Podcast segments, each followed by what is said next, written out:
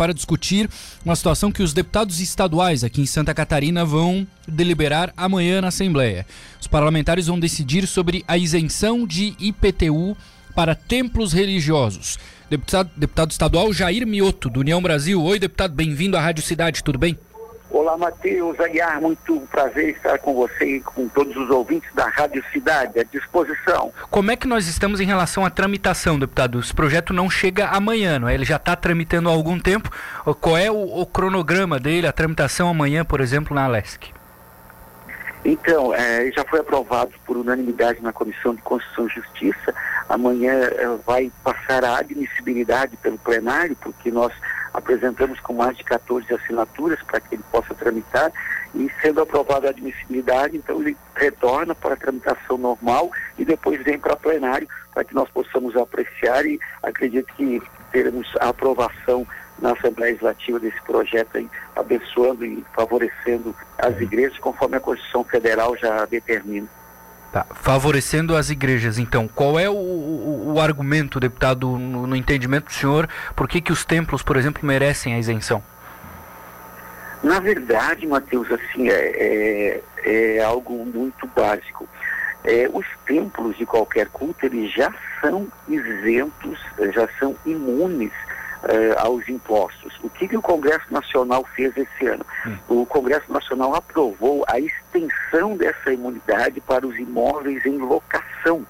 Então, o que o nosso projeto está fazendo, ele apenas está uh, trazendo para o âmbito da Constituição Estadual o que foi aprovado e promulgado em fevereiro deste ano, através da PEC 116, no Congresso Nacional.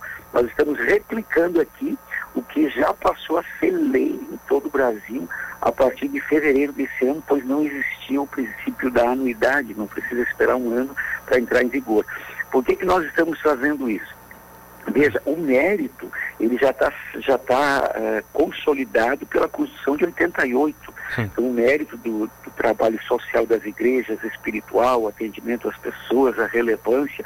Eu costumo dizer que quanto mais igrejas, menos problemas para o poder público que é a igreja que está lá na ponta, que recupera os drogados, é a igreja que as pessoas que estão em situações né, de adicção com relação às drogas, é a igreja que restaura famílias, casamentos, os jovens, é a igreja que promove a coesão social, é a igreja que trabalha para que a sociedade possa estar em harmonia, é, como já dizia Max Weber, né, sociólogo, a igreja é um dos maiores instrumentos de coesão social. A igreja faz todo esse trabalho.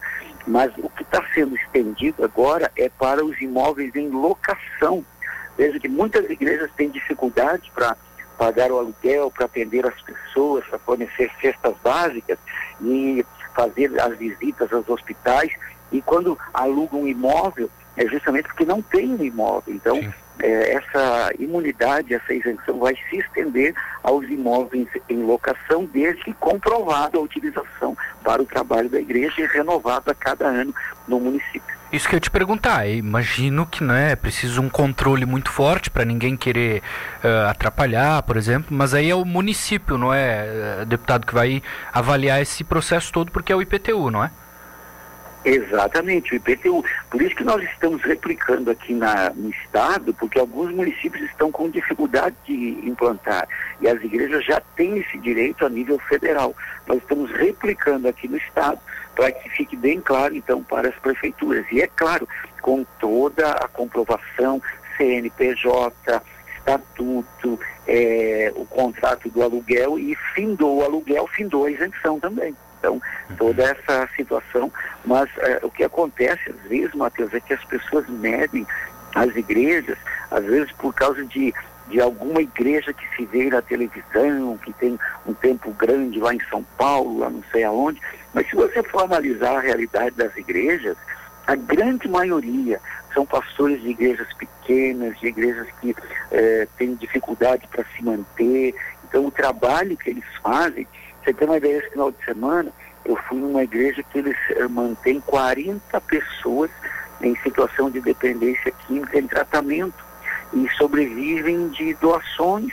E o pastor me falava que a maior dificuldade para eles é manter a comida para essas pessoas, esses internos. Uhum. A grande maioria das igrejas são igrejas pequenas, pastores é, esforçados, que trabalham sem muitas condições e que realmente se preocupam em fazer o bem sem olhar a quem. Perfeito. Não acho nada mais justo do que estender também para os imóveis em locação.